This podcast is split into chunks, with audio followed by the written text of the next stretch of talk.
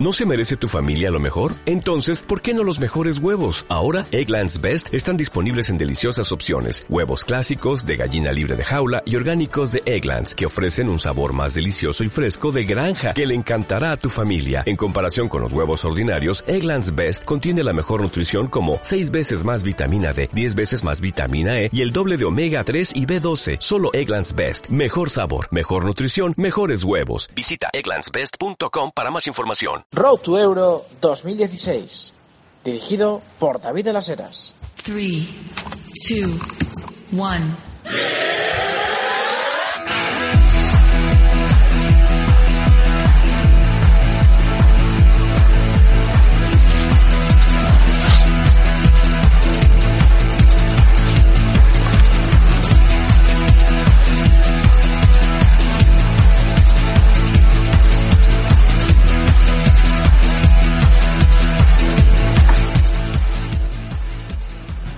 Hola, bienvenidos a Road Euro 2016. ¿Qué pasa? ¿Cómo estáis? Otro día más aquí, preparados ya para arrancar este programa de selecciones.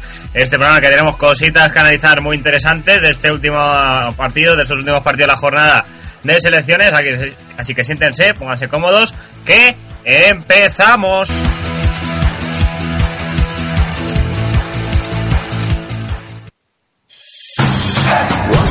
A younger year, when all our shadows disappeared, the animals inside came out to play. Went face to face with all our fears, learned our lessons through the tears, made memories we knew would never fade. One day my father, he told me, son, don't let it slip away. Took me in his arms, I heard him say, when you get older, your wild heart will live for younger days. Think of me if ever you're afraid. Vichy, contenáis, como viene siendo habitual en los últimos programas, llegamos al arranque de este Road Show 2016, el último de esta temporada, ya que se acaban las elecciones, se acaba el fútbol y es hora de despedirlas de la mejor manera posible. Para ayudarme a despedirlo, como casi siempre, está conmigo, está aquí a mi vera, Alexis Robledillo, al cual le agradezco que esté con nosotros y le mando un- una ca- calurosa bienvenida y le agradezco que está aquí, como ya he comentado anteriormente. Hola Alexis.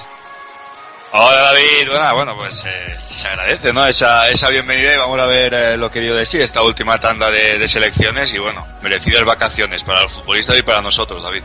Eso es. También vendrá en un ratito Roberto Fernández para hablarnos también del resto de jornada internacional. Pero bueno, vamos a empezar ya Rochoro 2016. Ya está presentado Alexis. Vamos a hablar de lo que pasó ayer, de que España volvió a ganar pero sin convencer, de que Inglaterra consigue remontar y ya tiene pie y medio en la Eurocopa, al igual que Eslovaquia, que también tiene pie y medio en la Eurocopa. Ucrania también ganó fácilmente y luego está Suiza y consiguió también una victoria in extremis ante Lituania. Poco más que comentar de esta jornada, porque el Austria-Suecia, pues bueno, eh, el partido de Austria perdió ante Rusia y el de Suecia ante Montenegro, pues sirvió para consolidar la, la manera de jugar de ambas selecciones. Así que tampoco podemos comentar mucho de ello. Así que dicho esto, arrancamos ya otro nuevo Road Euro 2016.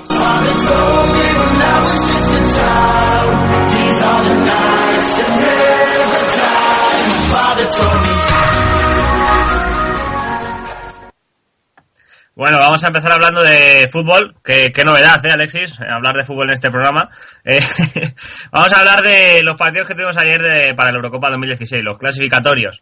Vamos a empezar hablando de los partidos del grupo C y vamos a empezar hablando de España, Alexis. España que consiguió ganar 0-1 a Bielorrusia, ganaron con gol del canario David Silva, en lo que fue un partido bastante poco lúcido, ¿no? Para la selección del Bosque, a pesar de que no pasó demasiados apuros, alguna parada que hizo Iker Casillas, pues no, no consiguió hacer mal partido y conseguir la victoria, que al fin y al cabo es lo que quería España, conseguir los tres puntos en Borisov, en un estadio que se había hablado que iban a hacerse una encerrona y que bueno, a mí personalmente me parecía más encerrona jugar la ida de este, de este partido que se jugó en el nuevo colombino de, de Huelva que jugar en, en Borisov, un estadio mucho más, mejor aclimatado, mucho más futurista y que estaba bastante mejor para, para jugar un partido de este nivel. Ganó España 0-1 con gol de, de Silva, como he comentado anteriormente, al igual que también consiguió la victoria de este grupo C, Eslovaquia, que ya tiene pie medio de la Eurocopa, de momento 6 de 6, ha ganado 6 partidos, con goles de Salata y de Hamsik, del capitán. Eh, ganaron 2 a 1 a Macedonia. Macedonia consiguió ace- acercar distancias con un gol de Ademi, pero finalmente expulsaron a Hassani en el 84 y no, pusieron ni si- no pudieron ni siquiera meterle presión a Eslovaquia. Victoria fácil de los eslovacos, Y por último, comentar que de este grupo C, Ucrania consiguió la victoria ante Luxemburgo, España sigue a tres puntos de Ucrania por encima, ya que le ganamos en Sevilla y eso le, nos di- distanció tres puntos. Marcaron Kravets, Garmas y Konoplianka, el famoso Konoplianka, que ya saben ustedes que se ha vinculado de su equipo, del Denipro, y que seguramente haya algún grande de Europa algún equipo de Europa esa temporada. Seguramente cambie de aires. Pero bueno, vamos a empezar hablando de este grupo C. Vamos a empezar hablando del partido de España. Alexis, ¿qué te pareció a ti este partido? ¿Qué, qué te pareció el combinado de Vicente del Bosque? Pues como ya viene siendo habitual, me pareció un equipo, pues la verdad, nada del otro mundo y muy muy lejos de ser favorito para, para cualquier cosa en la Eurocopa, ¿no? Es un equipo previsible, yo creo que hasta los bielorrusos en cualquier momento sabían lo que lo que iba a intentar España, no les sorprendió nada. De hecho, el gol de Silva es un error claro de, del portero un poco, también un poco falla la defensa, si no, es el único fallo así grande que tuvo Bielorrusia, lo que aprovechó España, si no el partido era 0-0, porque es que era muy, yo veía muy previsible, yo estaba en mi casa viendo el partido y sabía lo que iba a hacer España, sabía la jugada que iba a intentar, sabía quién iba a ir el pase. Y si lo sé yo, pues imagínate unos jugadores pues, que a poco que sean son profesionales, saben de qué va el fútbol y bueno, lo tienen todo estudiado y bien medido, así que lo veo un equipo que o cambia mucho, no tiene esa capacidad de sorpresa, Bielorrusia le pudo marcar, pero luego en la Eurocopa si te toca Alemania, si te toca Francia, va a estar mucho más complicado, ¿no? A intentar que se equivoquen y hagan esos errores y sobre todo mantener la portería a cero porque atrás tampoco se notaron seguros en todo momento. Dejó alguna jugada, dejó por ejemplo, viene a la mente una del córner, ¿no? Sacan del córner, le cae un delantero, un, bueno, un defensa de ellos, un- en jugada de ataque dentro del área, y le pega horrible cuando estaba totalmente solo dentro del área, le pega horrible y la manda a las nubes. Pero bueno, ahí se te puede escapar un punto y luego tienes que ir a Ucrania y aún puedes jugar incluso la repesca. Es que España no está clasificada ni mucho menos. No, no, es que tiene que jugar en Bratislava, tendrá que jugar contra Eslovaquia y tiene que jugar también en, en Ucrania, en Kiev, jugará contra, contra Ucrania. Así que tiene dos partidos fuera de casa contra las dos rivales, las may- dos mayores rivales del grupo. A Bielorrusia ya se le ha ganado, así que ese partido ya se le puede dar, se le puede sumar la victoria a España, el partido fuera de casa. Pero es que a la vez le toca a España lo peor, tiene que viajar a Bratislava y a Kiev para jugar dos partidos importantes contra dos rivales muy buenos. A mí lo que me pareció de esta España, Alexis, no sé si estará conmigo de acuerdo, es que se pasó de tocona. Es decir, muchas veces le hemos hablado que, que España se lía a tocar. Y es que ayer yo me- recuerdo jugadas en las que incluso estaba tocando el balón en línea de fondo. Yo me acuerdo una jugada precisamente que tenía Silva una pelota en boca de gol y que en vez de pegarla decidió pasar a la derecha y no había nadie. Es decir, yo a España la veo muy tocona, quizás está pasando demasiado y le está faltando pues eso, disparar más. Y aparte que Morata no estuvo muy fino. Y yo pues la verdad que me, no me molestó, pero sí me sorprendió que no juega Alcácer, ¿no? Después de lo bien que lo estaba haciendo, no contar ahora con el jugador del Valencia me parece una cosa súper súper fuerte. Después de lo bien que lo ha hecho con la selección, contar con Morata así de primeras y que Morata tampoco ha rendido del todo bien con la selección. En los tres últimos partidos que ha jugado, me parece que solo marcó gol, eh, un gol, así que tampoco tampoco le está haciendo demasiado demasiado bien Morata. ¿Qué te parece a ti esa suplencia de Paco Alcácer? Yo, eh, bueno, la suplencia de Paco Alcácer, la verdad es que no, no, no acabo de entenderla, ¿no? Yo creo que ha hecho, en la selección, ¿eh? ha hecho más méritos que, que Morata, sabes que funciona, ha marcado por muchos de los partidos en los que ha jugado, y creo que es el, ahora mismo es el 9 español, a falta de que se adapte Morata, de que si vuelve o no vuelve Diego Costa, pero de momento yo creo que Alcácer es el que mejor que tienes, y David, eh, está, es que no, me, me queda un poco porque yo creo que el partido de España ya jugó en Eslovaquia, España, ¿no? Ese 2-1, esa derrota no fue ya en Eslovaquia y ahora tienen que venir los eslovacos a España, creo, a jugar. Ah, Pero no lo sé, ser, cierto, sí, sí. yo creo que la derrota fue allí, ganó Eslovaquia 2-1 con ese famoso error ya de, de Iker Casillas que dio la vuelta al mundo y desató muchísimas críticas más hacia, hacia el guardameta, creo que era allí, pero bueno, de todas maneras sí que es un partido complicado porque Eslovaquia va, a Sí, salir sí, a fue, en. Eslovaquia, efectivamente, tienes razón. Fue en Dumnom, sí, sí, me, lo- me he equivocado yo, que creía que tenía España dos salidas peores, pero no, no, tienes razón. Jugaron el pasado 9 de octubre, precisamente, de 2014, y sí, consiguió la victoria en Eslovaquia, como hemos comentado. Así que Eslovaquia tiene que venir a jugar a España. Muy bien, bien, bien corregido, Alexis. La verdad que muchas veces patino tantas cosas que tengo en la cabeza, pues pasa Sí, lo que pasa, pero sí. Tienes es el, el trabajar tanto, al final, pues, tiene, esas cosas que, bueno, en realidad te, equivocarte de algo porque te trabajes tanto que se te crucen dos partidos, pues bueno, eso, eso es buena señal, eso es señal de que te lo curras. Y bueno, lo que estamos diciendo los eh, lo que estamos diciendo de España, ¿no? Es aparte del delantero ya no es ese tema, yo creo que es más lo que te lo que lo que comentaba antes, es un, un equipo súper previsible. O sea, no sorprende, no no sorprende a nadie lo que va a hacer España, sabes en cada momento a quién se la va a dar. Y si no aparece en algún momento la magia a lo mejor que puede tener Isco con sus botas de, de regates y chutar, como lo intentó en el último minuto, pero bueno, se le fue alto, a veces entrará, o un pase de esos de Iniesta, de, de Iniesta en su época buena, pero lo demás yo veo siempre saber a quién se la van a dar, siempre sabe lo que van a hacer y no, no inquieta a los rivales de España. Sí, sí. Y precisamente hablamos de la España-Eslovaquia. La próxima jornada será la España-Eslovaquia. Se juega el Carlos Tartiere de Oviedo ese partido. Y será el próximo 5 eh, de septiembre. Así que dentro de muy poquito, España-Eslovaquia. Comentar que la próxima jornada de Euro Qualifiers, ¿no? De partido clasificatorio, España ya juega dos partidos. Le quedarían otros dos por jugar. Jugaría ante Eslovenia Eslovaquia, perdón, en el Tartiere jugaría en Macedonia, así que ya España le quedaría solamente recibir a Luxemburgo y marcharse a jugar a Kiev para estar clasificada para la próxima Eurocopa o no estarlo. Así que yo creo que el partido de Carlos Tartiere del próximo día va a ser el partido clave ¿no? para, para la clasificación, tanto de Eslovaquia como de España, porque si Eslovaquia ganara el día 5 de septiembre, ya estaría clasificada matemáticamente para ese esa Eurocopa 2016. Una Eslovaquia que está siendo sorprendente, ¿no, Alexis? La verdad que a mí me, me dejó sin palabras cuando ganó España y es que luego encima pues ha asegurado esa condición que tiene de primera de grupo. Ayer ganó Macedonia, un partido a lo mejor menos lúcido de lo que viene siendo habitual, pero que con Hansik a buen nivel pues España va a sufrir y mucho, ¿no? Porque yo creo que es el líder absoluto de esta Eslovaquia y como conjunto pues lo están haciendo muy bien a pesar de no tener nombres de primerísimo primer nivel en el equipo, ¿no? Bueno, a mí lo que, lo que más me sorprendió, más allá de, la victoria contra España, porque bueno, Eslovaquia planteó el partido de forma que, que se le dio todo de cara, ¿no? Ese primer gol, luego España empató y por cierto gol de Acaz, si no recuerdo mal. Y luego enseguida volvió a marcar Eslovaquia y bueno, le salió el partido perfecto, pero lo que más me sorprendió fue la victoria y esto creo que sí que fue a domicilio, creo que sí que fue en Ucrania. Creo que, que Eslovaquia ganó en Ucrania y se llevó tres puntos que yo nunca hubiera imaginado que Eslovaquia se podía llevar porque yo veía a Ucrania mucho más fuerte y esos son los tres puntos con los que cuenta de ventaja, ¿no? Ahora al recibir a uno de los dos perseguidores puede darle esa ventaja, sobre todo moral, de ya haberles ganado una vez y eso se le puede complicar y mucho a Ucrania, clasificación, Ucrania que dependerá también de lo que haga contra España, pero yo veo a Eslovaquia que, que demuestra que Eslovaquia vaya líder, demuestra el nivel actual de, de la selección española, ¿no? Yo creo que es es lo, lo, más significativo. Esa derrota en Eslovaquia significa algo más que que Eslovaquia esté fuerte. Y es que España no lo está, porque ayer Macedonia pudo empatarle. Pudo empatar un partido a Eslovaquia que iba ganando 2-0. Y eso no, no suele ser habitual. También sufrió mucho para ganar la Bielorrusia. Y Eslovaquia no es el líder sólido, no es un, no es un líder de los que todos digamos, pues está líder por porque sí, es el mejor y tal, porque también tuvo muchos problemas para ganar a Luxemburgo. Y es que no, eh, yo creo que habla más del nivel de, del grupo, sobre todo el nivel del grupo de España, que Eslovaquia tenga los 18 puntos, más que de la propia Eslovaquia.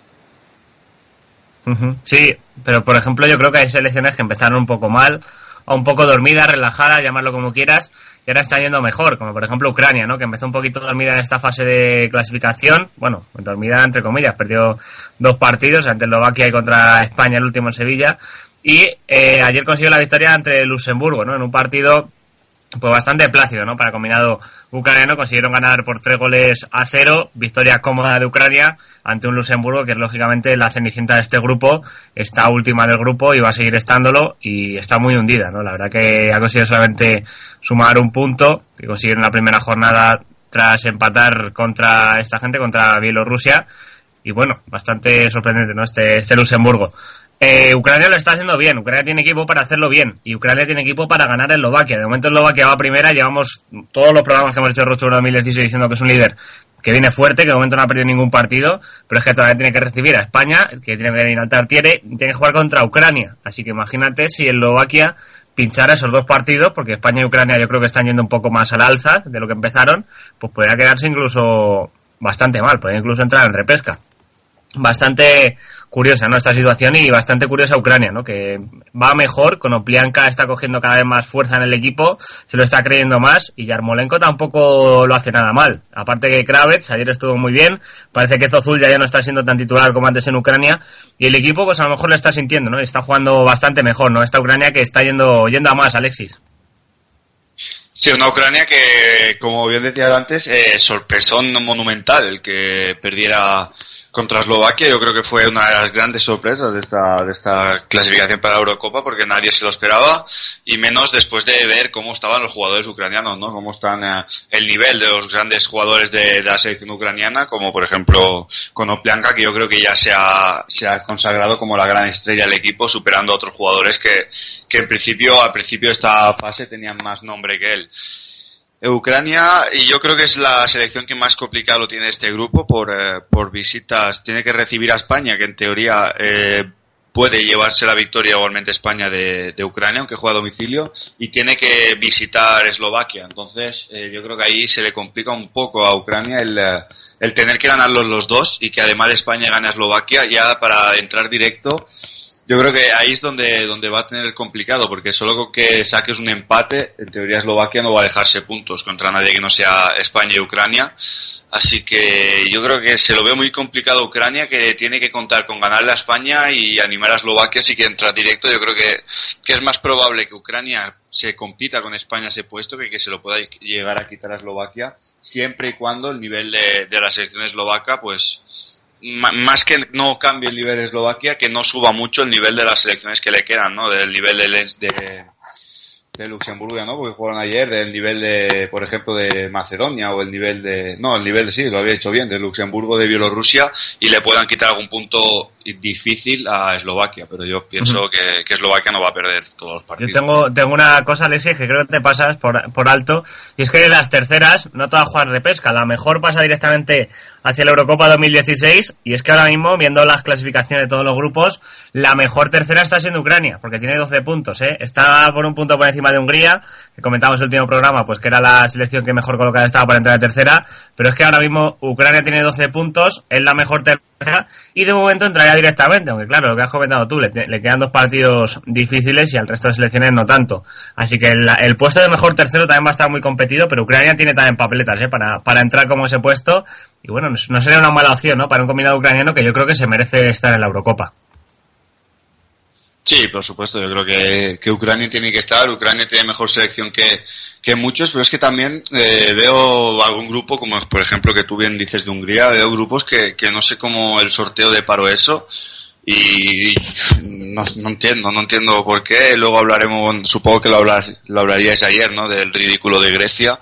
Pero es que esas cosas lo que hacen es que, que haya, haya grupos y después el nivel de, de, la Eurocopa no sea tan, tan grande como se puede intuir, que se queden grandes equipos fuera, como le pasó a Suecia en la pasada Eurocopa y se clasifiquen otros equipos que, pues, que van a la Eurocopa y es un premio ir. Y en teoría la Eurocopa tiene que ser igualada y no tiene que ser un premio ir, tiene que ser un premio llegar mínimo a semifinales. Sí, pero la, yo creo que el que pueda clasificarse el mejor tercero te aporta eso también, ¿no? Que va a haber una selección que va a pasar directamente por méritos, porque a lo mejor si los grupos no están tan igualados, ¿no? Por ejemplo, hemos hablado muchas veces que el grupo de Rumanía, el grupo F, pues está bastante flojo, ¿no? Porque aparte Grecia está última, eh, es decir, ahora mismo el grupo F está en Rumanía, Irlanda del Norte y Hungría las tres primeras. No son selecciones de gran nivel. Incluso en el grupo G ya les entraron un poco, ¿no? Que Austria y Suecia vayan primeras y, y tercera Rusia, ¿no? Son grupos un poquito más flojitos, yo diría que a lo mejor el resto de grupos, ¿no? Yo, yo los estoy viendo bastante flojos y lo estoy notando bastante, pero bueno, que haya una posibilidad de que vaya a la mejor tercera, yo creo que abre un, gran abanico de posibilidades para ir a selecciones que lo merecen, pero que por sorteo no les ha tocado un gran grupo. Pero bueno, veremos a ver qué pasa con Ucrania, veremos a ver qué pasa en el grupo C. Lo que sí es seguro es que España pues se mantiene las cosas como están.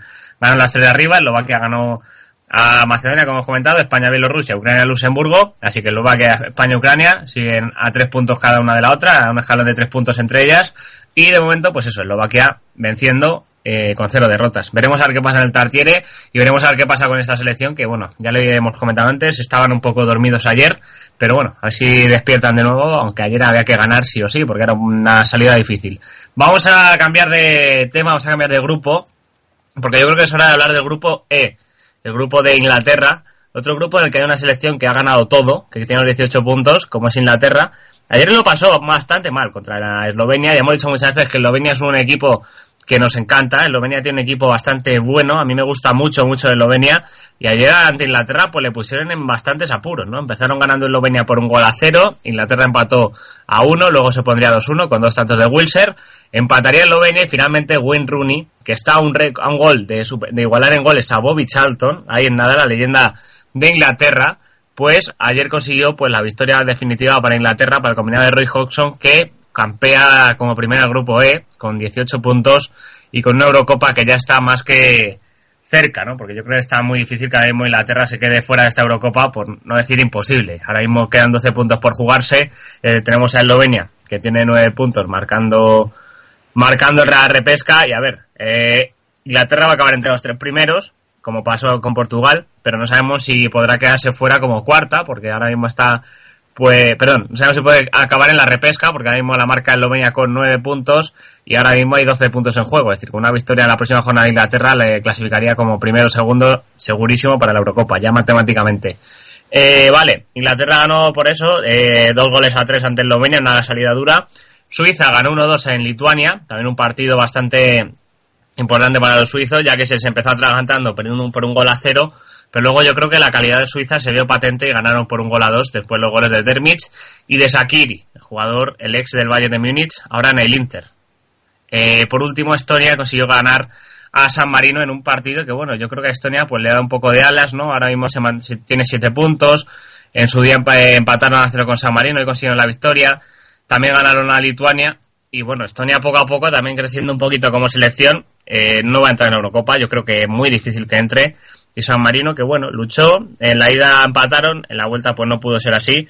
Estonia consiguió la victoria por dos goles a cero a San Marino, que San Marino ya sabemos que por muy bien que nos caiga es una selección muy amiga nuestra, pero que realmente pues le faltan todavía cositas, le falta un poquito crecer más como país y como potencia futbolística, y además que es una ciudad bastante, bastante pequeña.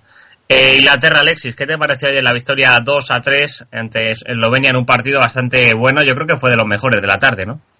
El mejor. Yo creo que fue el mejor partido de la tarde y que decidieron pues las individualidades más que, el juego en equipo. Bueno, Jack Wilshere por fin eh, parece que está empezando a tener suerte con el tema de las lesiones sobre todo. Parece que por fin podremos ver a ese jugadorazo que nos encandiló ahora tres años, cuando empezaba a despuntar eh, en, el, en el Arsenal hasta que las lesiones empezaron a dejarle fuera. Y bueno, la verdad me alegro muchísimo de poder disfrutar de este jugador porque desde el principio me gustaba, ¿no? Era un jugador que, que tenía claro que podía ser muy bueno y por fin parece que la suerte nos lo deja ver. Y Inglaterra yo creo que lo pasó muy muy mal hasta, hasta la entrada de la lana después del descanso. Quito a Phil Jones, fue más, más ofensivo y más agresivo el eh, entrenador de Inglaterra, Roy Hodgson. Y bueno, Novakovic, sorprendente siempre este delantero que sinceramente eh, yo no le veo suficiente nivel, pero siempre cumple, siempre marca y bueno, pues eso es lo que cuenta al final. Y cuando parecía que, Inglaterra no iba a ganar, porque parecía que, que ese gol de Pegnic significaba el reparto de puntos y que Eslovenia estaba un poco más cerca de, de entrar en la Eurocopa, pues apareció Wayne Rooney y quién si no, quién mejor que él para, para decidir y metería casi a Inglaterra que no quiere más sustos como los que ha pasado últimamente para clasificarse a Eurocopas y Mundiales y va por la vía rápida para meterse como primera de grupo y los demás ya se pegarán cuando ya estén clasificados. Sí, sí, sí, un hombre de récord este Rooney, que además ayer tiró de galones de una manera sensacional ante Eslovenia. Yo lo he dicho muchas veces, ¿no? Estos partidos están para que grandes jugadores acaben marcando diferencias.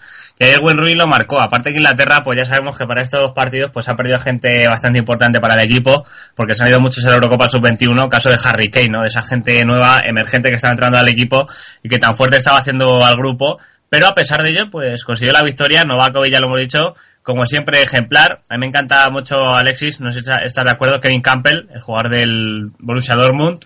Me encanta, al igual que Illich, que decir, yo creo que es una selección esta eslovena que está haciendo bastante bien. Eh, también me llamó la atención que Oblak fue suplente, ¿no? Jugador del Atlético de Madrid, eh, fue suplente de Handanovic, pero a pesar de todo, pues lo hizo bien Handanovic, ¿eh? Dentro de lo que cabe, hizo una muy buena primera parte, en la segunda quizá aflojé un poco de la portería, pero lo hizo, lo hizo bien.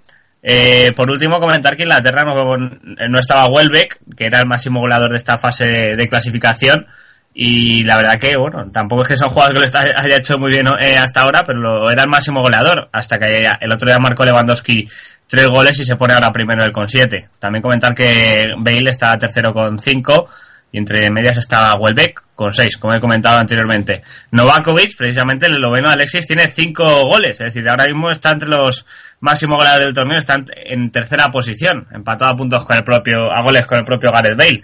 Así que bastante curioso, ¿no? Lo de este Novakovic, que yo creo que es un, el típico delantero que siempre aporta, ¿no? Son delanteros de estos míticos, delanteros que dan mucho a sus selecciones y que marcan muchos goles, como hemos visto, ¿no? En estos partidos del propio Novakovic. ¿Qué te ha parecido a ti este, este delantero y qué te parece Eslovenia? ¿La ves con opciones de clasificarse para la Eurocopa? A ver, respecto a Eslovenia, yo creo que será una de las eh, selecciones duras si finalmente entra la repesca. Yo creo que no, no va a ser fácil, ¿no? Para, para quien le toque, de hecho, veremos quién toca en la repesca, pero yo creo que es sería candidata a llegar a, a, a esa Eurocopa. Y bueno, Novakovic, pues eh, hablamos de, de un jugador que juega en la Liga de Japón, un jugador que evidentemente no está en el top de los delanteros, pero es lo que te he dicho antes, no, nadie sabe por qué, es el típico jugador que nadie sabe por qué, pero siempre aparece y siempre marca y bueno, pues eh, bendito, bendito sean esos jugadores que, nadie, no, no tienen nada, no, no tienen nada especial, pero pero de repente miras la, la clasificación de los goleadores como tú lo has hecho ahora y dices, Oye, pues si va al tercero y, y es un jugador que, que yo le he visto y no, no, no da un pase bien, pierde los balones, pero es que tiene algo, tiene ese olfato, tiene ese que le marca, no, no sabemos por qué, pero, pero acaba marcando goles y bueno, es un jugador que sinceramente yo no querría tener en mi equipo, pero muchísimo sí, porque es eso. Si, si un jugador que marca, ¿qué más, qué más quiero yo de un delantero? sí, para jugar Eslovenia, que falta hacen los goles. Eh, bueno, Inglaterra ganó Eslovenia, ya lo hemos comentado, pero Eslovenia dejó buenas imágenes, buenas sensaciones y yo creo que puede colarse, puede darle un sustito a una Suiza que finalmente consiguió la victoria por inercia más que por otra cosa. Lo hizo ante Lituania en un terreno de juego lituano bastante pésimo, hay que comentarlo. Lituania empezó ganando por un gol a cero, pero luego llegaron Dermich en una jugada, en, un rechace que quedó en el área, luego marcó Sakiri un gol, se lo anularon y luego por fin marcó ya el 1 a 2 definitivo para pues para locura, ¿no? Para celebración de la afición suiza y finalmente consiguieron la victoria que les aupa la segunda posición y la distancia de Eslovenia, que estaban empatados a puntos. La derrota de Eslovenia ante, ante Inglaterra pues le da un poco de vida a esta selección suiza que Alexis, no sé qué te, qué te parece, ¿no? Esta selección con Sakiri, con gente como Dermich, eh, me acuerdo de ella en el Mundial, ¿no? Que tampoco le hicieron nada mal, eh, perdieron contra Argentina, pero a pesar de todo, pues tiene un buen equipo, tiene un buen núcleo y quizá yo creo que es una selección de las que van más de tapada, ¿no? En esta fase de clasificación y quién sabe si la Eurocopa. No, yo realmente no sé si te acuerdas cuando hicimos el, el Road to Maracaná, que decía que para mí Rusia iba, eh, Rusia, perdón, eh, Suiza iba a ser una de las revelaciones de, del Mundial. Al final no lo fue, porque bueno, en octavos se fue a la calle y lo mejor que hizo un grupo fue comerse cinco goles de Francia, pero bueno, me decepcionó un poco. Y ya, pero no sé si te acuerdas ya esto, al principio del Road to Euro decíamos que Suiza tenía cero puntos o un punto, estaba muy abajo, estaba perdiendo las opciones. Yo dije que era, era un marcador de puntos eh, porque si miraba el partido contra Inglaterra, a pesar de perder, había dominado completamente, merecía ganar. Igual el partido contra Eslovenia merecía ganar, no ganó, acabó perdiendo en, en, en Suiza, creo. Acabó perdiendo contra Eslovenia, un partido que debería haber ganado y si juegas 30 veces lo vas a ganar, los 30, o vas a ganar 29, y que iba a reaccionar, pero es que por ejemplo, este partido que ha ganado me parece que dio peor imagen que, que, perdió contra Inglaterra, ¿no? Porque es un partido de un rival que venía de perder contra Malta. Venía de perder 2-0 contra Malta, la selección de Lituania. Y bueno, pues eh, eso dice mucho. Empezó perdiendo y la clave fue el, el, empate, ¿no? Si, yo creo que si Suiza no empata cinco minutos después de, del gol de Lituania, podía haber incluso haber perdido, ¿no? Pero bueno, ahí está Dermich el, el delantero que, que, lo vale, luego siempre va a aparecer la calidad, siempre va a aparecer un jugador como Shakiri, que además lo, lo puede notar la selección de Suiza de cara a la Eurocopa, que ahora sí que están jugando todos sus titulares. Ahora todos los titulares suizos, si te si fijas y te miras la alineación del otro día, están todos jugando en su equipo. Antes, bueno, pues Seferovic no jugaba, eh, Shakiri no jugaba casi, Dermis tenía que compartir minutos, y bueno, eh, pues eso, ¿no? Yo creo que, que ahora sí que es una selección más potente que en el Mundial solo por el hecho de eso, de que pues de, de que sí, de que todos sus jugadores están siendo titulares en sus equipos y por tanto puede puede dar la sorpresa y ojo hasta Suiza que no por el partido de ayer, pero sí por casualidad o no por los partidos que perdió ante Inglaterra y Eslovenia y me dio una muy buena imagen y en la Eurocopa puede dar que hablar. Seguro, seguro. La que seguramente no consiga llegar a la Eurocopa es Estonia, ¿no? Una selección muy flojita, que considera la victoria ante San Marino por 7 uy, por 7 por dos goles a cero, que ahora mismo tiene 7 puntos, San Marino tiene uno, lo tiene igual de complicado casi que Lituania para colarse y para sacar a esas colosas, ¿no? Como son Inglaterra, Suiza y Eslovenia, de las tres primeras posiciones de esta fase de grupos para la clasificación para la Eurocopa. Estonia es una selección que, bueno, no tiene grandes nombres, tampoco lo está haciendo mal, yo creo que está haciendo un buen torneo dentro de, la, de lo malo, y a pesar de ello, pues bueno, se mantiene ahí en media, media tabla. Tiene un hombre que se llama Zenhoff, que está siendo el mejor del, del equipo, pero poco más que comentar de esta selección Estonia, que consiguió ganar ayer a la San Marino de gente como Rinaldi, ¿no? el jugador que más conocemos, Danilo Rinaldi, que juega en la Liga Italiana, y es argentino, nacionalizado de, por San Marino.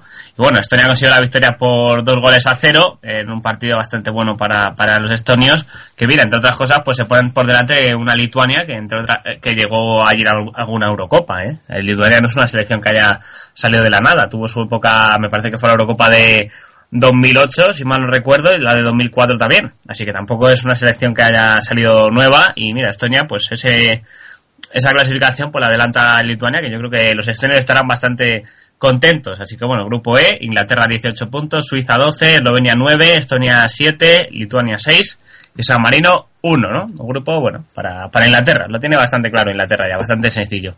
Por último, grupo G, Alexis, el grupo de Suecia, el grupo de Ibrahimovic, como diría él. Eh, eh, Austria ganó 0-1 a Rusia Rusia sigue de mal en peor. Yo no sé Capello cuánto tiempo le queda al frente de la selección, ya lo hablaremos. Suecia, pues bueno, ya lo vimos ayer, eh, ganó 3 a 1 con un gran Ibrahimovic que marcó dos goles y que es el rey de las es el jefe absoluto.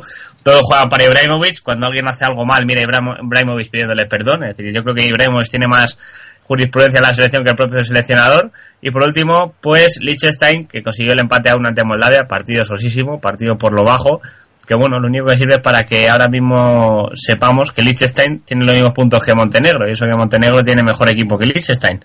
Pero bueno, así son las cosas de la vida, las cosas de la Eurocopa. Y bueno, Alexis, Suecia, eh, selección tremenda, ¿no? Con gente como Ibrahimovic, con gente como Karlström, que sigue ahí aguantando, Ekdal también, Zengin, Isaacson, Berg, los de siempre, Steve eh, Larsson, los de siempre haciendo lo de siempre, ¿no? darle valor a Ibrahimovic y que él se encargue de hacer el resto.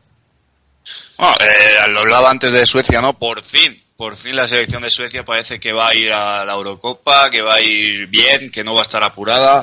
Y yo creo que, que ya tocaba, ¿no? Ver a, a, Ibrahimovic, porque por ejemplo se quedó fuera del pasado mundial, todos sabemos en aquella repesca contra, contra Portugal, que bueno, visto después la clasificación de Portugal, yo creo que, que hubieran preferido no clasificarse, dar la, dar la la repesca y haberse quedado fuera para que comerse cuatro ya en el primer partido, pero bueno, eso ya no tiene nada que ver con esto.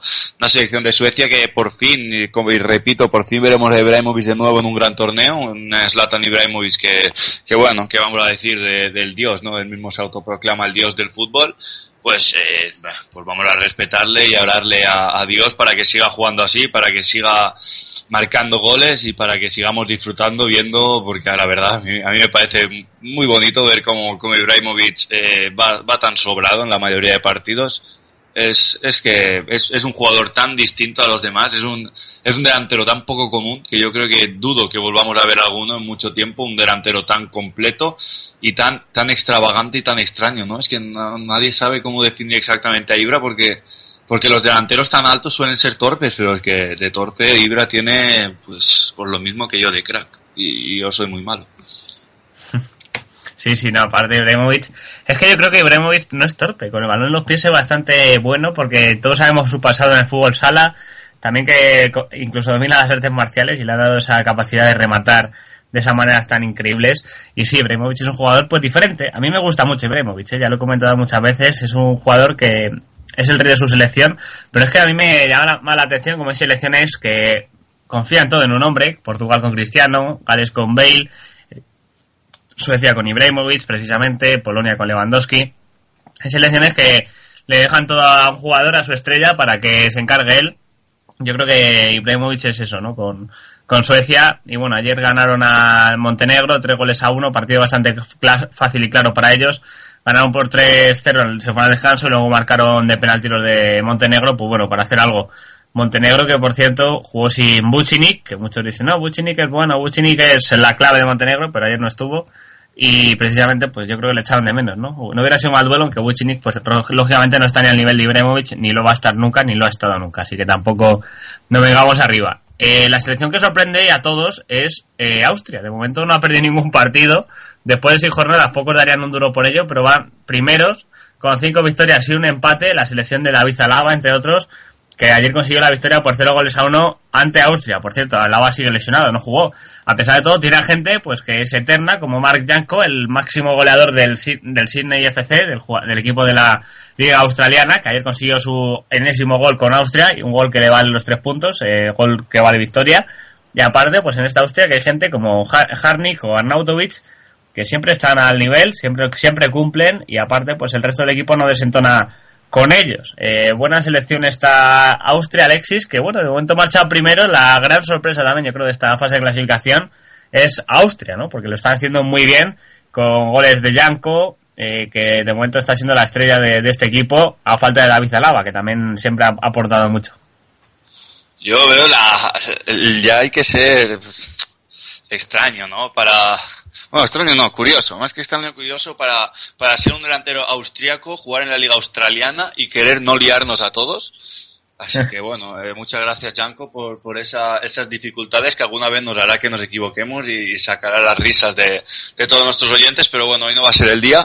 Y antes de hablar de Austria, me gustaría decirte que en Montenegro faltaban yo creo que los dos hombres más importantes, ¿no? Faltaba el delantero Jovetic y faltaba Businis, los dos, los dos mejores, los dos más famosos de, de la selección de Montenegro, así que bueno, Suecia se ha visto como la selección, una selección venida menos, que además no tiene las estrellas, pues pues todo, todo muy fácil para ellos. Y bueno, Austria, eh, Austria yo creo que dio lo que para muchos sea la sorpresa, pero yo creo que desde, desde que hacemos Road to Euro nos hemos dado cuenta que que Rusia pierda en casa ya no es una sorpresa. Ni es una sorpresa ni, ni lo volverá a ser porque es una selección tan irregular como que le puede ganar a quien sea en el partido que sea y donde sea y el día siguiente puede perder contra Malta 3-0. No nos sorprende ya, no nos sorprende nada de Rusia. Eh, desde el portero, capaz de, de hacer las mejores paradas del mundo y luego en el Mundial tragarse tres goles en tres partidos distintos y tirar fuera a su equipo, como los delanteros, Jagoev, que yo creo que es el jugador que más me gustaba hace cinco años, el jugador más estancado del mundo y, casi de la historia del fútbol. Sí, sí, parecía que iba a llegar lejos, ¿eh? Yo, yo lo veía y todo el mundo dábamos ya por hecho cuando vimos cómo apareció ojo al balón de oro, ojo que puede ser candidato, ojo que sea uno de los mejores del mundo y se ha quedado en, que es uno de los mejores del CSK y no es el mejor. Y bueno, eh, esperemos algún día dará el salto, aunque sea como, como Arshavin y lo pegue con 28 años. Pero bueno, eh, veremos qué queda de si esta selección de Rusia, que de momento muy, pues la verdad mm, no, no merece entrar. Si se queda en la repesca, esperemos que veremos qué rival le toca y si, si puede dar lo mejor de ellos porque que se quede fuera ahora mismo Rusia no sea una sorpresa. No, no, ni mucho menos, porque es que es una selección súper regular, como has comentado. Decías tú en esta fase de clasificación para Eurocopa, pero es que en ya hablábamos de Rusia, de lo difícil que lo iba a tener el Mundial, de lo, de lo irregular que era, y luego nos dieron la razón, la razón sobre todo con una Akinfeyev que, oye, bastante irregular, no, lo siguiente, aparte que es un portero que siempre se ha hablado genial de él, es un portero que siempre lo ha hecho genial, y luego pues se le va la cabeza a veces, se falla muchas veces, no sé, es un portero que, que no es regular, como esta selección rusa, y es que manda la, da mucha sorpresa, ¿no? llama la atención que el entrenador sea Fabio Capello, ¿no? El rey de la táctica, el rey de la regularidad, un Fabio Capello que está demostrando que yo creo que está en las últimas, ya ese hombre, ese seleccionador, estuvo en Inglaterra, no le hizo nada bien, se fue a Rusia, sorprendentemente, ¿no? Para entrenarlas para el Mundial. Una Rusia que ha perdido muchísimo. No sé, ¿eh? Fabio Capello con Rusia, yo no sé cuánto tiempo le queda, pero ojo, ojito, ¿no, Alexis? Bueno, yo creo que Fabio Capello, eh, no solo en Rusia, sino que como tú bien dices, yo creo que ya ha acabado, ya, bueno, ya ha ganado todo lo que tenía que ganar, ya solo tiene la opción de ganar un mundial y para eso necesita una selección eh, potente, no necesita una selección rusa. Y además que era el, el seleccionador mejor pagado del pasado mundial y, y será de esta fase de clasificación también seguro, así que bueno, Fabio Capello que, que sabemos a lo que ha ido a entrenar Rusia, sabemos que no ha ido a Rusia por, por amor al arte, sino más bien por amor a lo verde. Así que bueno, se están bolsando sus, eh, su dinero, un dinero que ya es como su jubilación porque le están pagando por bueno, por, por, por no hacer nada, sinceramente.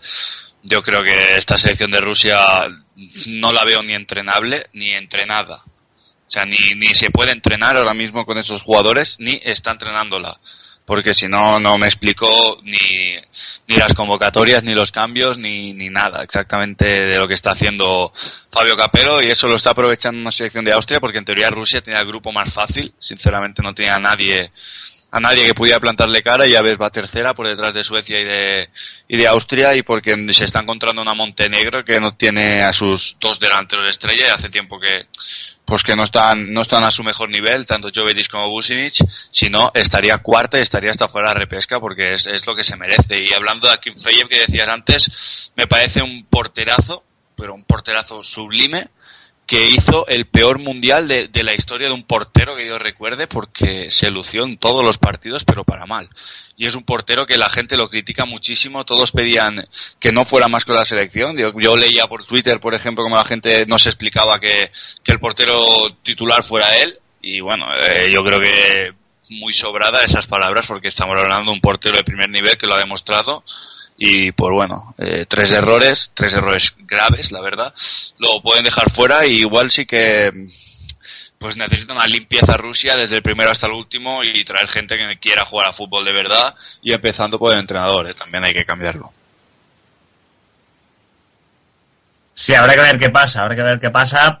Hablando de seleccionadores, ahora hablaremos de uno que han destituido ya, el de Finlandia eh, Partelainen, pero bueno, vamos a acabar hablando ya para repasar el último partido que nos queda, que probablemente sea el partido menos interesante de la jornada, este Liechtenstein 1, Moldavia 1, partido sosísimo, marcó marcó Wieser, que es el hombre que suele marcar gol para, para Liechtenstein casi siempre, y de Moldavia a, empató Bokiu, y bueno, empate a uno, partido bastante sosete, puedo comentar este partido yo creo, eh, dos selecciones que pocos nombres tienen interesantes, dos selecciones que encima les tocó cruzarse entre ellas, porque yo creo que son las dos más flojas de este grupo G.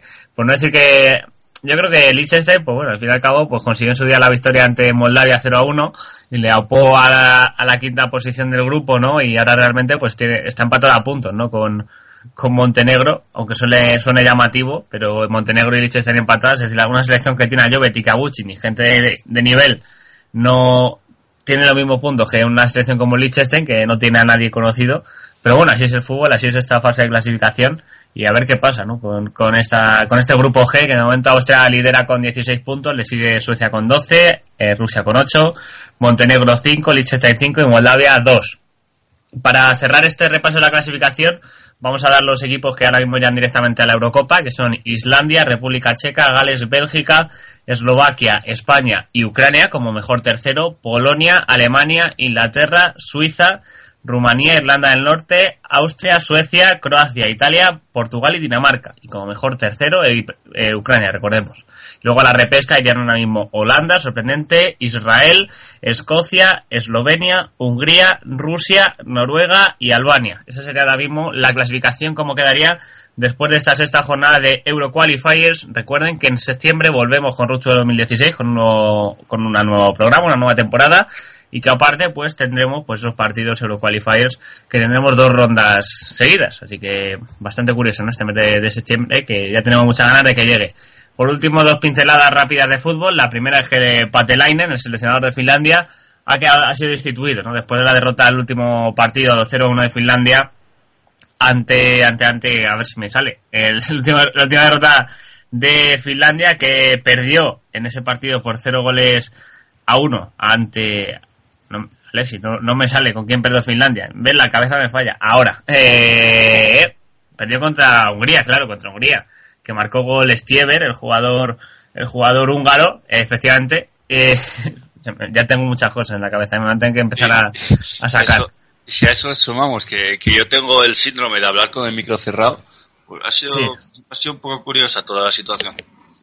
Bueno, pero al final lo hemos, lo hemos sacado. Eh, Finlandia ha perdido 0-1 con Hungría y Patelainen, el seleccionador, Miksu Patelainen, ha sido destituido, lógicamente, porque ahora mismo Finlandia pues marcha en quinta posición en el grupo F lo tiene muy difícil para, para clasificarse. Así que bueno, a ver si el nuevo seleccionador consigue enmendar un poco la situación. Y yo creo que ya más con vistas hacia el Mundial que hacia la Eurocopa. Pero bueno, ahí queda eso. Patelainen Alexis, poco que comentarnos sobre ese hombre. Bueno, pues que, que, sea feliz, ¿no? Yo creo que se merece ser feliz en la vida y, bueno. Tras cinco años. han hecho la selección, pues mira, tuvo, tuvo una época buena, ¿no? Eh, me acuerdo que, que no sé si llegó a ganarla, incluso si ganó o empató contra España y era el hombre más feliz del mundo, pues ahora le toca la parte mala, pero bueno, yo creo que la verdad Finlandia tiene selección para, para un poco más, porque si los grupos son de seis no puedes quedar quinto. En una selección que tiene jugadores que han jugado en ligas profesionales, pues Hombre, Isla Feroe va por encima de Finlandia. Yo creo que eso es una cosa que también hace daño verlo, ¿eh? Sí, bueno, pero, pero él puede decir, pero Grecia va por debajo. Y Grecia Sí, es campeona de Europa. Eso se puede decir siempre. Tendrá siempre ese consuelo de haberse encontrado con la peor Grecia de la historia y con una isla Feroe que, que le ha ganado los dos partidos a Grecia y por eso va por delante de alguien, ¿no? Es que es una situación tan curiosa como surrealista. Sí, además que eso, que bueno, yo creo que a lo mejor está en cambio de seleccionador para preparar bien el próximo partido ante Islas Feroe. A ver qué pasa con Pat Delainen. Le deseamos lo mejor. Dejó el cargo después de entrar en- a, a él en abril del 2011. Seguro que en los próximos días salen más hombres de sus selecciones, más seleccionadores después de los últimos resultados. Y también porque estamos en pleno mercado de verano. Ya hemos hablado de que hay rumor claro de que Conte se puede ir de Italia, aunque él ha intentado desmentirlo un par de veces, pero sigue existiendo. Y Wilmots, que lo tenía muchísimo con el Schalke 04, finalmente no, no se va al conjunto alemán ya que ellos tienen un nuevo seleccionador, eh, un nuevo entrenador, perdón, el antiguo entrenador del Paderborn, así que bueno, le deseamos lo mejor también a Wilmos, que siga con Bélgica y que siga ahí con nosotros, eh, que podamos ir hablando del Euro 2016. Seguiremos atentos de si hay algún, alguna institución más, lo comentaremos por Twitter, ya que no vamos de vacaciones, que ya es hora, eh, arroba Euro 2016, ya lo saben. Y por último, Alexis, eh, cómo no, Vicente del Bosque cumple 100 partidos con la selección española, una etapa llena de, de penas, de glorias. ¿Qué te parece no, estos, estos 100 partidos de Vicente del Bosque al frente de este combinado nacional? Eh, bueno, tampoco creo que sea el momento de, de liarla, así que voy a decir que bueno, que ha estado muy bien el, estos 100 partidos, se ha ganado un mundial y una Eurocopa, luego se ha hecho el ridículo en otro mundial, pero fue, fue mala suerte, vamos a dejarlo ahí para, porque si no luego me critican David y yo no, yo soy una persona muy sensible. Y no, bueno, va, voy a decir la verdad. Yo creo que sobran los últimos muchos partidos de- del Bosque con España. Yo creo que después de la Eurocopa tenía que haber seguido. Sabía que no iba a poder sacar más jugo a una selección que no estaba y que él era incapaz de, de preparar el cambio, de, de entender el cambio de dinámica de la selección, el cambio de jugadores, el cambio de todo. Quiso ir al Mundial con los mismos, se la pegó. Bueno, nos la pegamos todos porque nos la pegamos todo un país en el Mundial y después de ello ha querido volver a levantarlo haciendo un equipo que no está, no está haciendo buen fútbol. Yo creo que debería haberse ido después de esa, después de esa Eurocopa, dos, dos grandes torneos, dos victorias, que venga otro entrenador y sinceramente que se hubiera comido él el marrón de ir al próximo Mundial, el, el pasado, evidentemente, porque sabíamos que ahí no íbamos a clasificarnos, que íbamos a pegárnosla, de hecho algunos lo apostamos en, en la porra que hicimos y bueno, y ahora esta Eurocopa tendría, debería haber sido de cambio total y no de cambio parcial como ha sido y bueno, gracias por lo que ha dado, pero yo creo que son demasiados los partidos que ha hecho después de pues de los problemas que ha tenido y de no saber afrontar ciertas cosas como seleccionador. Que en un club, ojo, a mí del Bosque me parece un gran entrenador, pero que en un club no, no importa porque en un club puedes fichar a 10 más y en una selección pues eh, tienes el mercado más reducido, así que bueno, no, no, no ha podido, o no ha sabido o no ha podido, y yo creo que pase lo que pase después de esta Eurocopa, que España jugará evidentemente, debería, sería el, el final del bosque, la gane o no, la gane o no. Yo, sinceramente, voy a ser un poco polémico. Para mí, Vicente del Bosque me ha parecido el mejor seleccionador de la historia de España. Y hasta ahí voy a leer. Eh, sí, Luis Aragonés fue importante, pero del Bosque consiguió dos títulos, ¿no? Realmente consiguió la Eurocopa y el Mundial y por palmarés ha sido el mejor técnico, el mejor seleccionador de la historia de España. Me alegro mucho de esos 100 partidos, Vicente, y nada, que espero que te siga yendo también como hasta ahora y que vaya todo genial. Que ya te digo yo, Alexis, que Vicente del Bosque no se escucha, tú dices que no, te lo demostraré algún día. No, no, Eh, a ver, a ver, a ver, a ver, eh, yo, yo hablo igual, si, si me escuchan que si no, yo estoy dando mi opinión de, Sí, sí, de- para, yo, digo, para- yo- yo digo la verdad, yo digo lo que pienso, sí, no digo bueno, porque claro, claro. Yo digo de hecho que gracias por lo que ha dado, pero que yo creo que a partir de, de ese mundial ganado, eh, de la Eurocopa ganada, perdón, pues él hubiera acabado como un dios que no ha perdido casi nada, perdido una, pues no, no sé si, no, no hubiera perdido nada grande porque incluso la confederación fue después y no, incluso después de esa confederación, ya ves que no puedes plantar cara, pues bueno, pero que, que da igual, ¿no? Que, que gracias por lo que ha dado, que yo creo que se ha pasado demasiados partidos después de la Eurocopa, yo soy partícipe de que los seleccionadores no duren tanto en el cargo porque si no llegamos a, a que siempre van a ir convocados puede que los mismos, si hacer amistad o si te cae mejor puedes ir siempre convocando a los mismos aunque no lo merezcan Petro. y bueno, eh, sí, yo creo que eso, ¿no? Que es el problema de tener un seleccionador tantos años y yo iría renovándolo cada cuatro años, ciclos de cuatro años como el presidente del gobierno. Y lo votamos todos, ¿no? Eh, vale, eh, vale, por último comentar que se me ha pasado, pues los máximos goleadores de la Eurocopa de esta fase de clasificación son Lewandowski con siete goles, le sigue Dani Welbeck con seis, ya llegan los terceros que están muy empatados mucha gente, está Gareth Bale, Omer de Amari, el de Israel que no juega esta última jornada, Checo, Ibrahimovic, Laferti, Müller, Novakovic, Cristiano Ronaldo y Wayne Rooney. Así que eso es todo en cuanto a estos jugadores, en cuanto a la Eurocopa 2016. Nos vamos a ir de vacaciones en Rocho Euro 2016, después de un año yo creo que lleno de cosas, lleno de buen rollo, lleno de, risas y lleno de fútbol, ¿no? que al fin y al cabo es lo que queríamos y lo importante. Eh, la próxima jornada de selecciones, si os parece, pues os la repaso rápidamente. Jugarán varios partidos, entre ellos pues tenemos en Azerbaiyán Croacia, Bélgica Bosnia, Bulgaria Noruega, Chipre Gales, Holanda Islandia, atención a este, Israel Andorra, Italia Malta, República Checa Kazajistán, Turquía Letonia, Georgia Escocia, Alemania Polonia, Dinamarca Albania, eh, Gibraltar Irlanda, Grecia Finlandia, Hungría Rumanía, Isla Feroe Irlanda del Norte, Serbia Armenia, Estonia Lituania, Luxemburgo jugará contra Macedonia, Rusia contra Suecia, San Marino Inglaterra, Ucrania Bielorrusia, Austria Moldavia, España Eslovaquia en el Tartiere, recuerden el día 5 de septiembre, Montenegro jugará contra Liechtenstein y por último Suiza Eslovenia. El día 6 habrá otra jornada que, bueno, ya lo repasaremos cuando, cuando llegue. Eh, chicos, Alexis, muchísimas gracias de estar con nosotros en este Road 2016. Eh, quiero algún mensaje, ¿no?, de cara a la gente de las vacaciones. Pues eh, gracias a ti, David, por, por invitar. Y bueno, el mensaje para las vacaciones es que que juguemos a fútbol, que vayamos todos a entrenar a jugar a fútbol, porque nunca se sabe si, si puedes nacionalizarte de San Marino y acabar pues no con una selección. Bueno, yo mi mensaje es que no perdáis de vista el fútbol también. La Copa América está ahí, el Europeo Sub-21, la Copa de Oro, varias selecciones. No es que solamente los amistosos de pretemporada, que el fútbol es mucho más que eso. Y nada, que paséis buen verano y que en septiembre volvemos un, pequeño ayuda más aún de todo lo que has dicho. En julio vuelve la Copa Libertadores, que el fútbol no se acaba. Y ahora sí que ya, David, eh, era todo lo que tenía que decir. Ya sabes que tengo un programa de Libertadores, así que me vendo un poco. Aprovecho para, para venderme un poco. Y ojo a esta Copa Libertadores, que, que está muy interesante. Ya. ¿Programa de Libertadores, que cómo se llama? Eh, Patrulla Libertadores, ¿no? Los lunes de cinco y media a seis y media, pero cuando haya. O sea, hoy no vamos a hacer programa porque no hay Copa Libertadores, evidentemente. Perfecto, ya sabéis. Patrulla Libertadores, eh, con Alexis Robledillo. Gracias Alexis, gracias Fútbol, gracias Eurocopa 2016, gracias a todos los que han hecho posible este, esta primera temporada de Rocho Euro 2016. Vamos a volver fuertes, ya doy un adelanto, vamos a tener una página web dentro de muy poquito. Y nada, gracias a Albert, a Claudio Toribio, a Fran Fernández, a Jaime Bonail, Manu González, María Candelario, Marta Fernández, Pablo Castander, Roberto Fernández, Roberto Adrián, Sergio Díaz, Miguel Olmeda, Vicente Tafaner y tantos otros que han hecho posible esta, estas convocatorias, estas concentraciones, cubrirlo todo, como por ejemplo fue el caso de Marcos, Marcos Enríquez Arnaldi, que nos ido en Cádiz, y mucha más gente que hace posible que Rucho del 2016 haya llegado a donde ha llegado. Los amigos del fútbol es injusto, Pablo y Dani, y todos los que han estado, ¿no?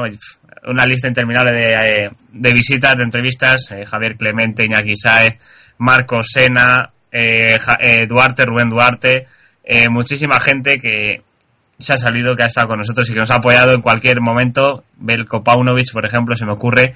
Muchísimas gracias a todos, Alexis, gente, público. Nos vemos en septiembre. Atentos a lo que vaya viniendo y no os olvidéis de las elecciones. Un abrazo muy fuerte y hasta aquí acaba Road Euro 2016, primera temporada. No vayáis muy lejos. Adiós.